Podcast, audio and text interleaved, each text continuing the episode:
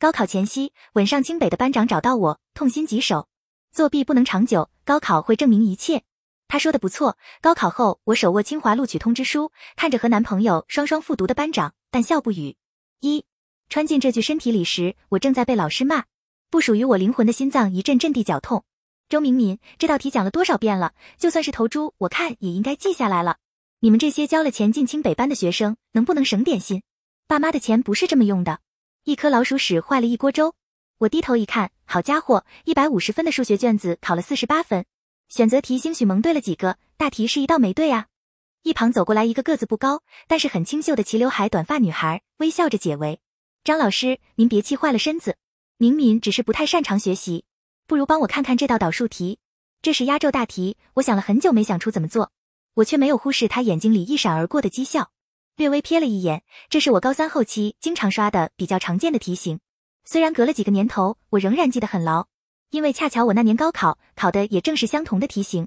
那年高考我数学考了一百五十，是 A 省的理科状元。我转了转笔，这是很常见的极值点偏移问题。张老师更气了，骂道。可显着你了，要不你来讲。倒数第一的同学教六百分的同学做题是吧？那女孩见我找着要点，面色一惊，但很快反应过来，柔声劝道：“敏敏，别掺和了，你先把老师讲的基础题先订正了好吗？我来讲就我来讲。”我张嘴欲言，但是看见张老师风雨欲来的阴沉表情，还是忍住了。二，回到座位上，我把充满红尘的卷子放在桌上，细细端详起来。同桌一脸幸灾乐祸：“怎么又挨骂了？”我就说你干脆别写题目了，那卷子留着给我做错题急用。他一边说着，手就伸上来拿我桌上的进口牛奶，反正你家有钱，当个啃老族也不是不行。我用力抓住他的手腕，干什么呢？他一愣，我饿了呀。年纪轻轻有手有脚的，倒挺理直气壮。看来原主没少纵容他拿东西呀。我沉下脸，想吃自己买去。同桌不耐烦道：“周敏敏，你今天怎么这样啊？真小气。”前桌的女孩转头笑道：“敏敏又是倒数第一。”今天又挨了老张骂，天天学习熬夜到凌晨三点，难免心情不好。陆浩，你别和他一般见识，拐着弯骂我笨是吧？我看着前桌女孩桌上一模一样的牛奶，冷笑一声，确实别和我这种人一般见识。毕竟我不像有些人又当又立，拿了别人东西还要站在道德制高点上对别人指手画脚。丁奇脸上挂不住，周敏敏，你说谁呢？谁急了我就说谁喽。陆浩像看疯子似的看着我，你是失心疯了吗？怎么今天敢这么说话了？他用手在我眼前晃晃，至于吗？告白失败就难受成这样？丁奇接茬，宋清军这种人你也敢想？次次年级第一，你也不撒泡尿照照自己？人家喜欢的是班长郭晨，又漂亮又聪明，你在肖想什么呢？看来原主还是个害羞单恋小姑娘啊！不想和这些拜高踩低、吃人嘴短还要嘴人的垃圾争辩，我拿上一摞卷子去了天台。三初夏傍晚，微风温柔，我坐下来梳理原主的记忆。周敏敏人不如其名。确实是不怎么聪明，时常被人暗暗嘲笑努力努力白努力。看到记忆中深夜四点还匍匐在桌前奋笔疾书的女孩，我大吃一惊。这样下去，身体是要完蛋的呀！我高中三年极少十二点之后睡觉，白天提高了效率，夜晚才能好眠。难怪刚才周敏敏的心一阵一阵绞痛，许是熬夜太多，心脏出了问题。如果我不穿过来，今天倒下的就会是周敏敏这具身体。我暗下决心，敏敏。你放心，我接管了你的身体，就会对你的人生负责。看着手中写的密密麻麻的卷子，我叹了口气。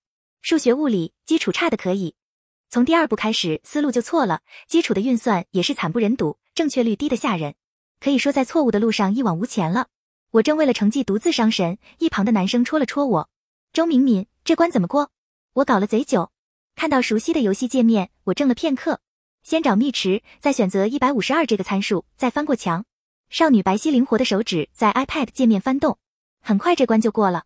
看着游戏界面上跳动的小人，少年连连赞叹：“可以啊，你明明姐怎么这么厉害？你是我唯一低姐，我怎么这么厉害？笑死！这款游戏就是我在大学开发的呀，当时还小赚了一笔，让我得意了很久。我看着眼前眉眼清俊的少年，一双桃花眼中盈满了笑意。他的鼻子很挺，个子也很高，是一眼让人惊艳的类型。不同于这所中学的其他学生穿着校服，他穿着 oversize 的潮牌 T 恤，一副满不在乎游戏人间的富家弟子姿态。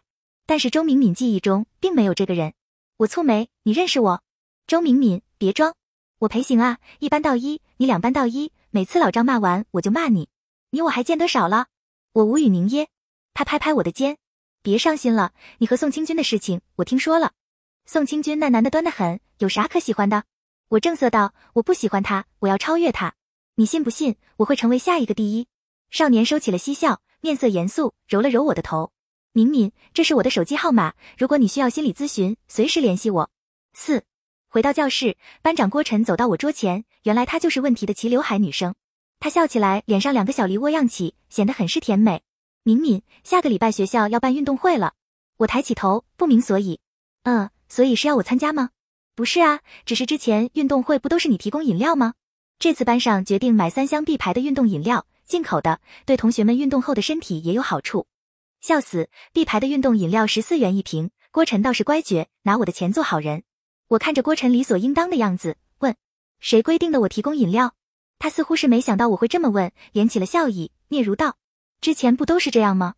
丁奇转过头，恨恨地说：“郭晨，他就是嫉妒你被宋清军喜欢，故意的。”陆浩插嘴：“那么点钱对你家来说不就是个小事？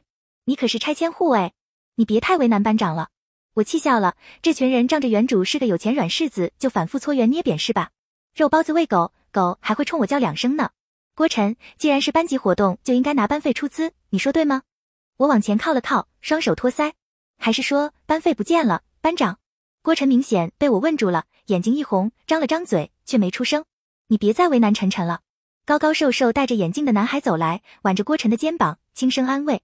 想来这就是宋清军，的确很有书卷气质，文弱白净，是读书时女孩会喜欢的类型。但是我是谁呀？大学见过的帅哥，从清华排到北大。宋清军清俊有余，若论起颜值，恐怕是比不上裴行的。他面色冷淡，看着很是不愉。周敏敏，我喜欢郭晨是我的事，我也明确拒绝你了，请你不要为难郭晨，就事论事好吗？我满头问号，你不觉得你逻辑不自洽吗？宋学霸，我正在就事论事，哪句话提上你了？请你不要自作多情。你去问问别的班，哪个班班费不公示？哪个班运动会年年逮着一个同学薅羊毛？丁奇见宋清军被我噎得说不出话来，讥讽道。有几个臭钱了不起吗？还不是倒数第一。宋清军和郭晨可是将来要上清华的，我劝你不要痴心妄想了。上清华的未必是他们。周围静默了一瞬，随即是爆笑。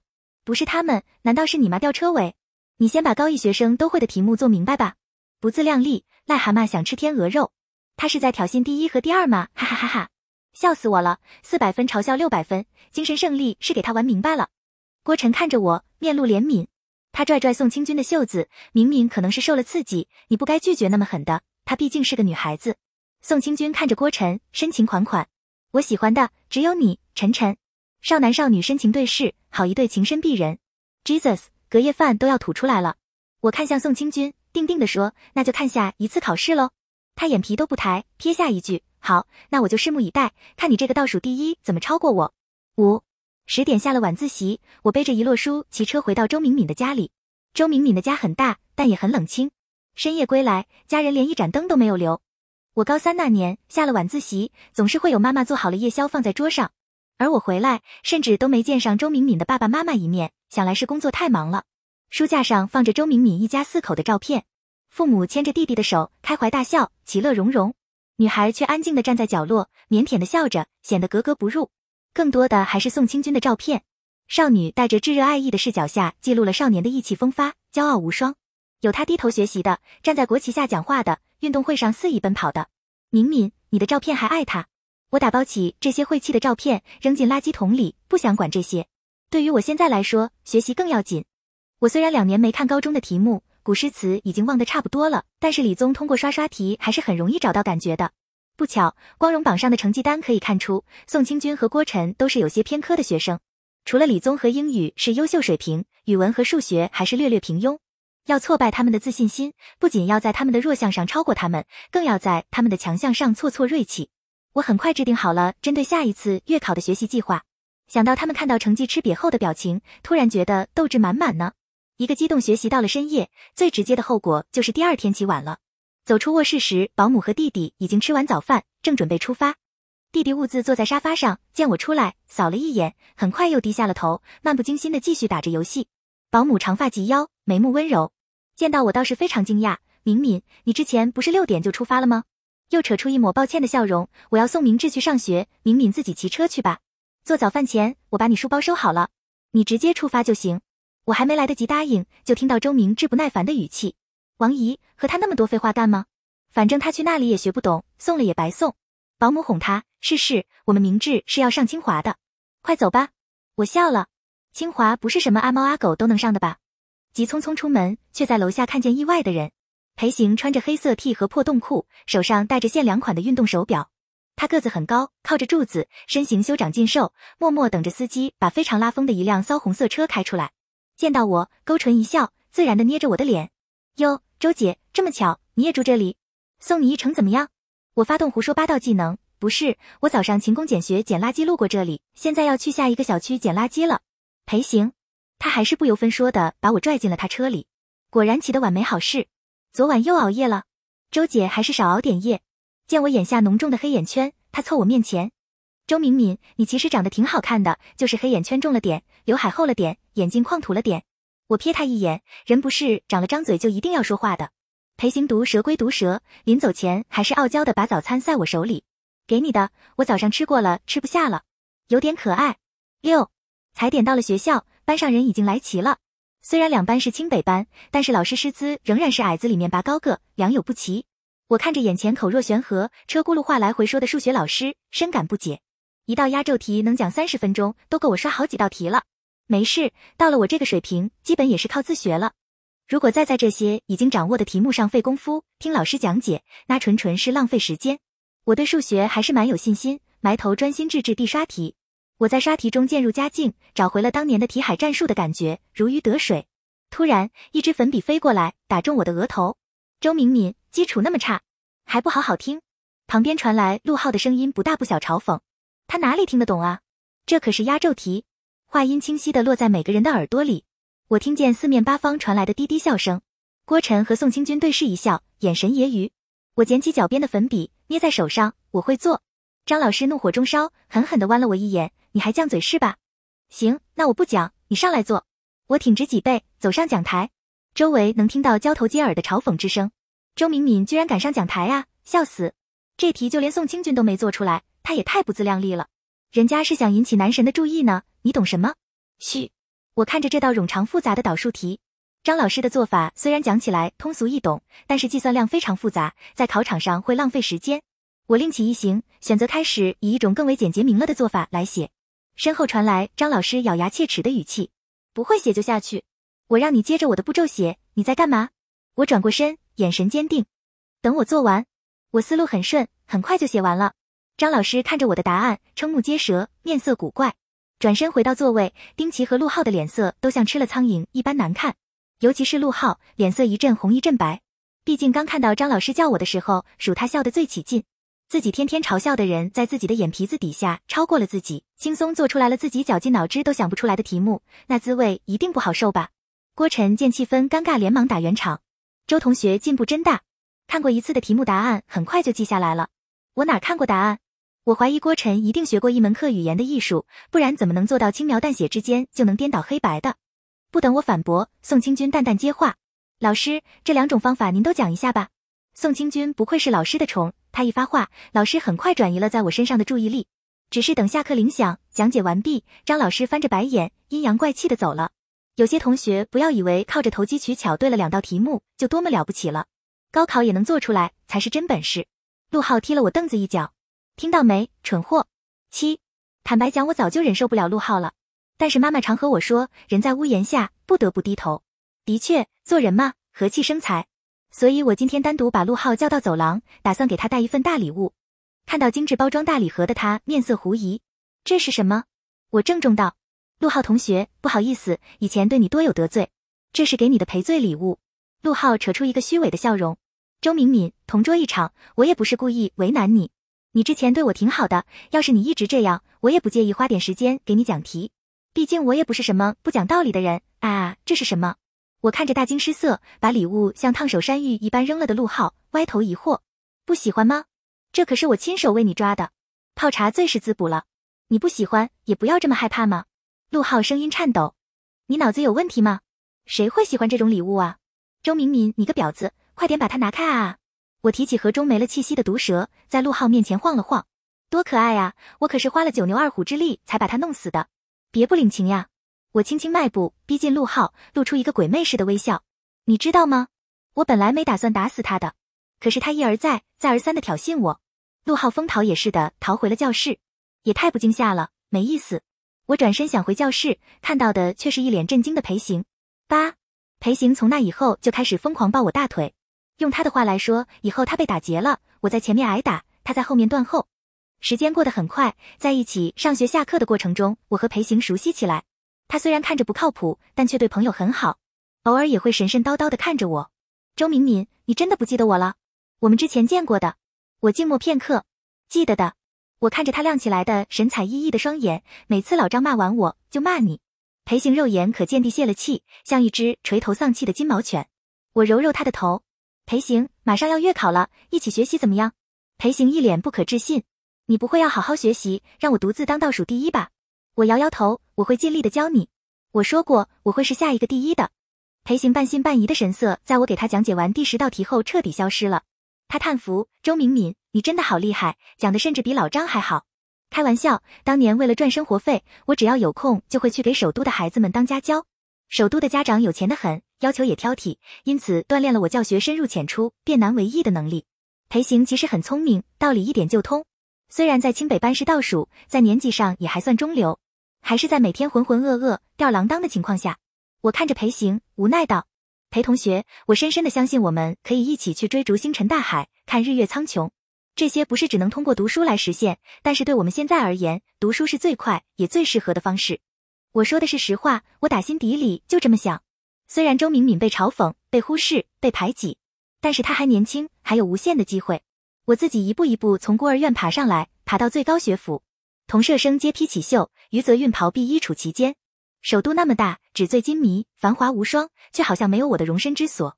但是我未曾羡慕他们的人生，因为我觉得我能通过自己的奋斗和他们处于现在一个起跑线上。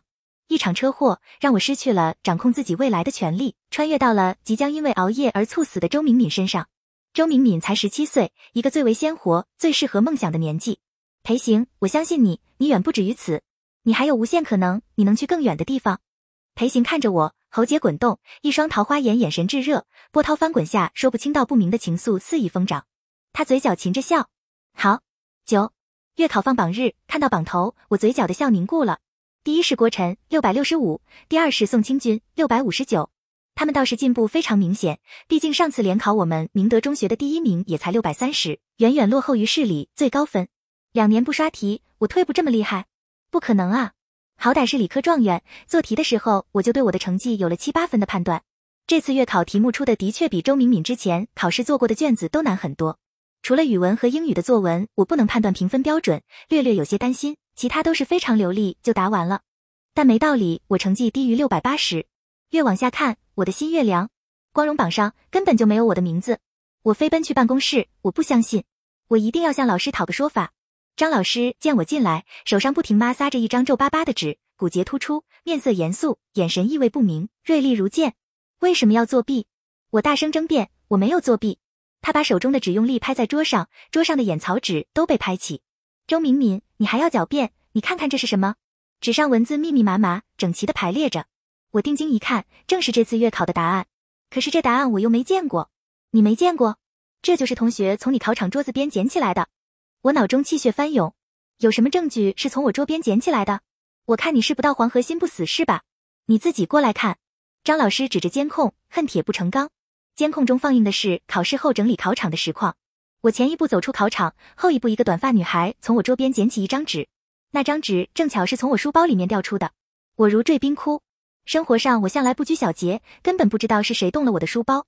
要不是班长发现了，我还真以为你开窍了。从四百八十到六百九十，周敏敏作弊也不是这么个作弊法。我不知道我怎么回到座位的，我感觉全身冰冷，百口莫辩。怀疑一旦产生，罪名就已经成立。敏敏，我不是故意的。我刚坐下，郭晨就急切地走过来，眼含泪花，楚楚可怜。我不是故意告诉张老师的，敏敏，敏敏，老师只是想劝你，靠作弊来获得成绩是不能长久的，高考会让一切水落石出。我抬头看着他，面无表情。说完了吗？郭晨，这句话我也告诉你，高考会让一切水落石出。十，张老师虽然没有把这件事情告诉别人，但是关于周敏敏作弊的流言还是不胫而走，整个年级都知道了两班有个作弊女。从倒数第一变成第一的那种。宋清军还特地走到我面前，周敏敏，原来这就是你说的第一呀！你的确赢了，毕竟我们班没有人比你会作弊。裴行知道这件事情之后，气得要死。郭晨肯定故意找到你面前，在大庭广众之下说这个，装什么清高？说不定就是他在你书包里面放的答案。我蹙了蹙眉，也许不是，他除了偶尔找我挑衅，并没有接近过我。转头看向他气呼呼的神情，你怎么这么相信我没有作弊？毕竟一下子从四百多变成六百九十，确实挺难以置信的。少年静默了半瞬，看着我的眼睛，认真的说：“我相信你，就像你相信我一样。”而后挑唇一笑，贴着我的耳朵。我告诉你一个好办法来找出污蔑你的人。十一听了裴行的话后，接下来的几次模拟考，我都一直在摆烂。压轴题刻意空在卷子上，在草稿纸上演算过程，等到答案出来再进行剖析和改正。只有主观性很强的作文和阅读会好好写。慢慢的，周敏敏的分数从五百到五百二、五百三、五百四，我进步的如此缓慢而微小，在清北班依旧是垫底的水平。课上也安静如鸡，尽量不惹上探究的目光。刚开始托郭晨的福，大家都知道我一举成名，成为第一，还有不少好事者假模假式的问我问题，我支支吾吾，半天说不出话来。他们露出一副果然如此的表情，安慰着没事没事，然而眼里是未说出口的嘲讽和奚落。角落里的郭晨和宋清军也相视一笑。之后我成绩回归到周敏敏应该有的水平，来烦我的人倒是越来越少了。只是我所到之处，背后总能听见巧声议论，果然是个半吊子。老张都找到作弊证据了，他也好意思舔着个脸待在我们班，太不要脸了，真好笑。我们可比不上人家，心理素质这么强。我懒得做多解释。高三时间宝贵，虽然还有之前的老本可以啃，但是毕竟已经在大学放浪形骸了两年。周敏敏的身体素质也一般，不能像之前他那样奉行深夜不眠的题海战术，提高效率，少与人言才是上上策。十二是一模的时候，我和裴行芬在同一个考场。老张多次在班上强调一模的重要性，一模是全市最顶尖的老师联合出题，卷子肯定是最新的，而且是绝密的。考场室内高考，全程监控。我劝一些同学不要有不该有的小心思，不少同学纷纷向我投来幸灾乐祸的关切的眼光。我攥紧了手中的考条，没有说话。裴行掏出一条德芙，在我面前晃了晃。快考试了，还想着刚刚那些事儿呢？你这次好好发挥就行，当成高考。我相信这次你能堂堂正正拿得到第一。我抢过他手里的巧克力，还说我呢，辛苦我天天给你讲题。你这次要是考不到六百，赔十条德芙给我都不够。背后传来丁奇不咸不淡的阴阳怪气，怎么大白天就有些人开始做梦啊？真是一个两个脑子都不清醒。丁奇向裴行告白失败后，由爱生恨，次次都要挑裴行的刺。这小子是真狗啊，不能好好拒绝人家。说什么自己喜欢爱运动的女孩，比如喜欢小区里捡垃圾来锻炼的那种。丁奇莲带着偶然撞见告白的，我也记恨上了。梨花带雨的小美人剜了我一眼，恨恨跑了。虽然他对我本来就没什么好脸色。裴行听见丁奇的冷嘲热讽，没有说话，回头定定的看着他，一副我知道你还爱着我，但是我不爱你，我们不可能的的自恋模样，成功把丁奇气得够呛。十三宣布一模成绩的时候，丁奇白眼都快翻上天了。有些人真是异想天开，谁不知道一模是监考最严格的，这样也想作弊？第一，梦里的第一吗？老张木着张脸，神情复杂，走了进来，皱巴巴的衬衫塞在裤腰带里，薅了一把所剩无几的头发，长叹一声：“一模这次很多同学都没有发挥出应该有的水平，我们班的清北苗子都没发挥好啊。”宋清军六百四十分，市里二十名；郭晨六百一十，退步很厉害，年级排位都退步不少。看见小声逼逼的丁奇，老张直接点名：“丁奇，你这次才五百三十，很危险的水平，再这样下去，我看你们都别上大学了。”他话锋一转，第一次对我面带微笑，神情和蔼。但是也有很多同学是超常发挥的，这次全市第一处在我们明德中学，是五年以来的第一个。眼角余光看见陆浩的头从书堆里面抬起，饱含期待。周敏敏同学这次考了六百九十六，全市第一，领先第二名二十分。班上一片哗然，不少同学纷纷侧目。陆浩看着我，眼睛都要跳出眼眶里了。啪！郭晨的笔掉在地上。他低头慌乱的找笔，肩膀却机不可见地微微颤动。宋清军手放在他肩上，面色也不好看。和郭晨争第一、第二宝座这么多次，这是他第一次和第一名断崖式分差，还是和被他一直看不起的人超越？他拖了拖眼镜框，委婉暗示：“张老师是不是？”张老师拉下脸来：“的确没有。监考员管得很严，而且查阅监控，这次考试也是绝对公平的。”郭晨双手握拳，指尖泛白，强撑着微笑：“敏敏真厉害呀！”进步好大。我们不能看人曾经做过错事就怀疑别人会一直做，毕竟高考分数才是真正论英雄的指标。啧，这话说的让人浮想联翩啊！可是怎么办呢？我就是堂堂正正的第一名，现在是，之后也会是。我看着同学们或是探究狐疑，或是震惊不已的表情，内心暗爽。十四，回到周敏敏的家时，气压却低得可怕。久未回家的母亲如今站在我面前，厉声呵斥：“惜字如金，跪下！”我看着眼前褐色卷发、俨然一副女强人模样的女人，沉默了。我不跪，也不说话，倔强的看着她。突然，一个耳光甩在我脸上，她尖利的指甲划破我面庞。她用了十足十的力气，我感觉喉间一片腥甜，气血倒流。周敏敏，你居然学会作弊了！我看向旁边打着游戏的周明志，他无所谓的耸耸肩，似乎已经对这幅场景司空见惯。这可不是我说的，只是王姨和妈妈说了，你这次一模全市第一，从倒数变第一，鬼信！我突然想明白了，为什么周敏敏明明这么有钱，在学校里却一直被人欺负。他小时候跟着爷爷奶奶在小镇里长大，留守儿童本来就敏感脆弱，在学校还被人嘲笑是没人要的野小孩，更让他变得孤僻不合群。之后父母做生意起家了，才接回来和周明志一起抚养。乡野女孩未曾见过城市的繁华和冰冷，她不知所措。闯荡在生意场的周父周母也不喜欢她这副唯唯诺诺、畏畏缩缩的可怜样子，他们只喜欢油嘴滑舌、一手带大的孩子周明志。在学校里也是一再宽容忍让，努力讨好身边的人。他的自卑和软弱放纵了那些霸凌者。某种程度上，周敏敏和之前的我是一样的。如果四周黑暗，那么只能自己成为自己的光。是一模有监控可以查，就连班主任都为我证明了。你，我所谓的母亲，却口口声声说我作弊。高中三年，你除了给我钱之外，关心过我吗？凭什么王姨每天只开车送周明志，而不送我？我被人欺负的时候，你在哪里？我高烧不退的时候，你又在哪里？周母愣了愣，我什么时候让王姨只送周明志了？反应过来，又上前要撕我的嘴。你还敢顶嘴了，周敏敏？我辛辛苦苦养你们两个长大，白眼狼！我钳住他要挥下来的手。有没有？你自己心里清楚。我不奢求你一碗水端平，你也不要自以为是我的母亲就可以在从未照顾我的情况下对我指手画脚。我跑进房间，反锁上门。我身体不住颤抖，心头泛酸，靠着门背，眼泪却悄无声息的流下来，不受控制的翻涌而出。我知道这是属于周敏敏的情绪，她也是多么渴盼能有父母的信任和关爱。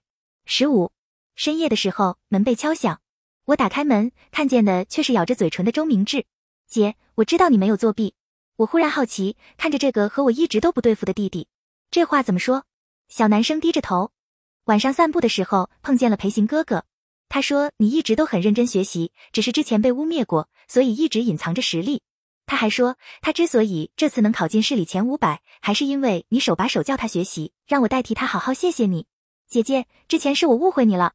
王姨说你回来了，爸爸妈妈就会不那么喜欢我了，所以我也。我揉揉他的脑袋，你怎么认识他呀？他抬起头，星星眼。裴行哥哥可是我们市的滑板冠军，我可崇拜他了。小屁孩，他皱着眉，似乎思想斗争了许久，才下定决心似的说：“姐，你为什么要偷妈的包包啊？那可是他最喜欢的爱马仕。”我满脸疑惑，我从来就没进过妈的房间啊，她东西我碰都没碰过。他挠了挠头，妈今天那么暴躁，也有他包不见了的缘故。但千真万确啊，我可没偷。王姨说，她之前晚上起夜看到过你进妈的房间。我乐了，原来是包不见了，又因为没有证据，不好直接说是自己女儿偷的，搁这儿借题发挥撒气呢。也是啊，周敏敏的前程未来哪有她一个包重要？眼前周明志一脸坦诚，不似作假。周母疼他，爱得跟个眼珠子似的，给他的零花钱不会少。他平时也就打打游戏，开支不大。况且作为最受宠爱的小儿子，他也没必要去偷自己妈妈的东西。那么会偷包的只剩下。我揉了揉红肿的眼眶，若有所思。我不会做这种事的。时间不早了，快去睡觉吧。他转过身，一步三回头。姐，我相信你。还有之前不应该总是惹姐姐生气。十六之后，省里和市里组织的模考，我考的一次比一次高。模考公正严格，监管严厉，监控经过查验都是没有问题的。题目也是权威老师出的，不像学校出题有些水分。有心之人想要拿到答案，简直轻而易举。质疑我的声音也越来越小。只是我早就摆出了一副不好惹的样子，那些素日嘲讽奚落过周敏敏的人，此刻也不敢厚着脸皮来讨要我学习技巧。偶尔也能听见有人窃窃私语：“拽什么拽啊？现在考得好，不代表高考能考得好了。人家宋清军当过多少次第一了，也没见这么傲气的。”我赌一把，高考能上清北的肯定还是宋清军。我统统置之不理，装作没听见。埋头刷题是我最快乐的事，心无旁骛。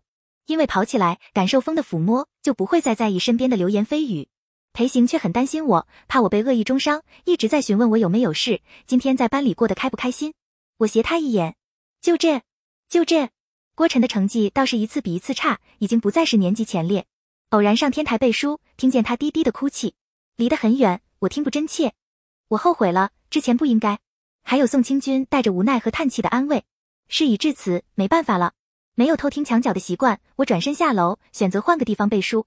那天的模考，郭晨和宋清军都发挥的很不好。我猜，也许是因为哭泣影响了状态。他们现在已经从老张睁一只眼闭一只眼放纵的互相促进、相辅相成的学霸情侣，变成了时不时要拉出来嘲讽一番的谈恋爱使人堕落的反面教材。而我已经被老张高高捧上神坛，毕竟明德中学几年没出过这种省市联考第一大满贯的学生了。老张倒是很有一番以成绩论英雄、既往不咎的大气，只是偶尔能听见宋清军状若无意的嘲讽，小人得志，也不知道是对着谁在说话。曾经的天之骄子，现如今也迫于形势谦卑了很多。我倒不在乎他们怎么想，毕竟喜欢宋清军的只是曾经的周敏敏，只是偶尔在写题时能感受到郭晨阴恻恻的目光。我转过头，他又没事人似的对我微笑，脸庞清纯，波澜不惊，仿若岁月静好，无事发生。只是我感官敏锐，那种汹涌而至的恶意是很难被忽视的。十七，发现真相的时间比我想象中来的要早。不同真正的周敏敏，我睡眠浅，王一进来翻弄我书包的时候我就醒了。一开始我只是以为他是普通的帮我收拾书包，但是睡眼惺忪中，我瞥见他在我书包里面塞了几张皱巴巴的纸。我飞速起身，紧紧攥住他的手。王姨，你在做什么？他回头看我，一愣，转而温柔微笑。敏敏醒了呀，我在帮你收拾书包呀。明天上学别迟到了，我冷笑着抽出纸。那这些怎么解释？赫然正是今天校模拟考的答案。同样的把戏，郭晨还想玩第二次，只是这次我不会再让他得手。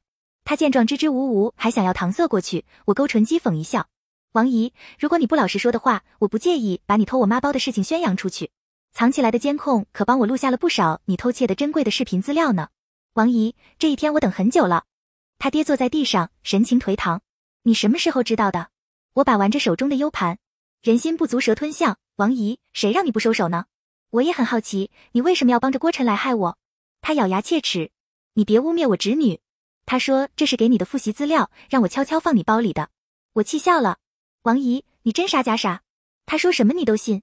他一放答案我就被污蔑作弊，你听听你说的，你自己相信吗？王姨怒不可遏，你可不要挡了我侄女的道。我侄女是要上清北的。都是被你害的，你以为我不知道吗？你仗着有点钱，就在学校里欺负我家侄女。我看着眼前目眦欲裂的女人，默默感叹郭晨一定在她耳边吹了不少耳旁风。他颠倒黑白还能全身而退的本领，我是自愧不如。我不欲多言，反手把偷盗视频和刚才交谈的录音发给周母。至于是报警还是私了，就要看他的想法了。我不是周敏敏，不奢望从他这里得到所谓母爱。他的钱财如何处置，我也不会过多在意。只是后知后觉，既然郭晨每次都能弄到学校模考答案，那会不会联考才是他真实水平？十八，为什么要这么做？为什么要一而再、再而三的陷害我？天台微风习习，我看着眼前面容姣好、笑眼弯弯、显得有些刻意的少女，她长得确实很清丽，小梨窝更添了几分甜美，让人见到就想亲近信赖。你在说什么呀，敏敏？马上要考试了，我还要复习呢。她故作不解。郭晨，你确实很有门道，校模拟考的答案每次都能搞到，每个人都那么信赖你，喜欢你。只是我一直没想明白，你为什么要陷害我一个默默无闻的倒数生？我扬了扬手中今天模拟考的答案，打开了录音。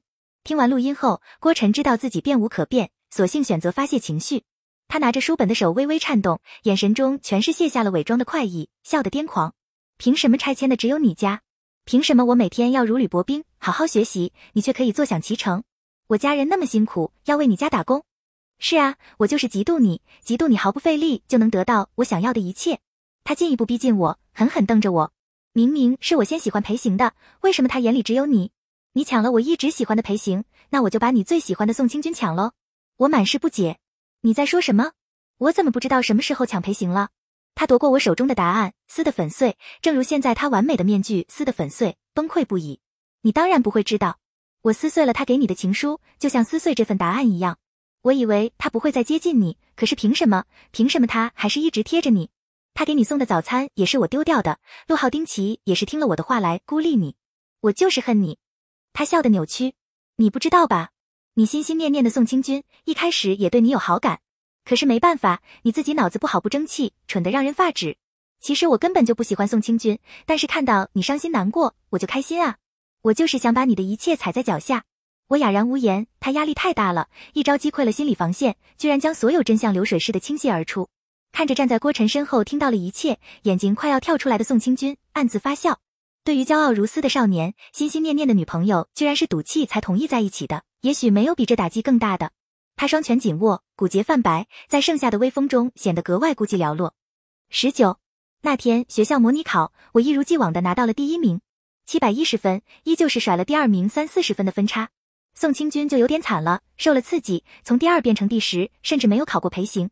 这一次没有郭晨的陷害，老张也没有再对我发难。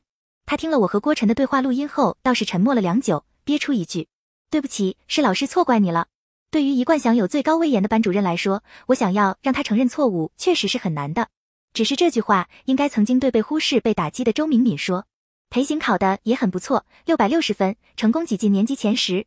他嚷嚷着我这个清白得正的第一，应该请他吃饭。我嘴比脑子快。裴行，听说你早就喜欢我呀？我怎么不知道？他耳朵很快红了。不好意思的挠了挠头，你终于发现了呀？那年在小镇玩不慎落水，我当时挣扎了好久，觉得自己肯定要死了。你那么瘦弱，看起来连只鸡都杀不死，却肯冒着生命危险来救我。我扑哧一笑，你也太小看我了，我可是我们镇的游泳健将，你怎么一直不让我知道你呀？有胆偷偷写情书，没胆到我面前来告诉我。我伸出手，不等他反应，裴行，马上就高考了，我们好好加油，一起去清华大学怎么样？他郑重的把手放在我手上，轻轻握住。那一言为定。二十，成绩出来那天，我是和裴行一起查分的。裴行超常发挥，年级第二，擦上了清华的分数线。而我毫无悬念，依旧是全校第一，却石破天惊地是全省的理科状元。裴行很兴奋地拥抱着我，高大少年的怀抱炙热温暖，让人贪恋。他笑得灿烂帅气，眼眶却微微红了。我深深知道这段时间，裴行比谁都要辛苦。他是咬着牙，卯着劲儿想要和我上一所大学。我微微一愣，继而用力环抱着少年健硕的腰身，回应他十八岁真诚滚烫的爱意。我们一起都只填了一个志愿，那就是清华大学。弟弟知道了之后也很高兴，逢人便说他有个状元姐姐。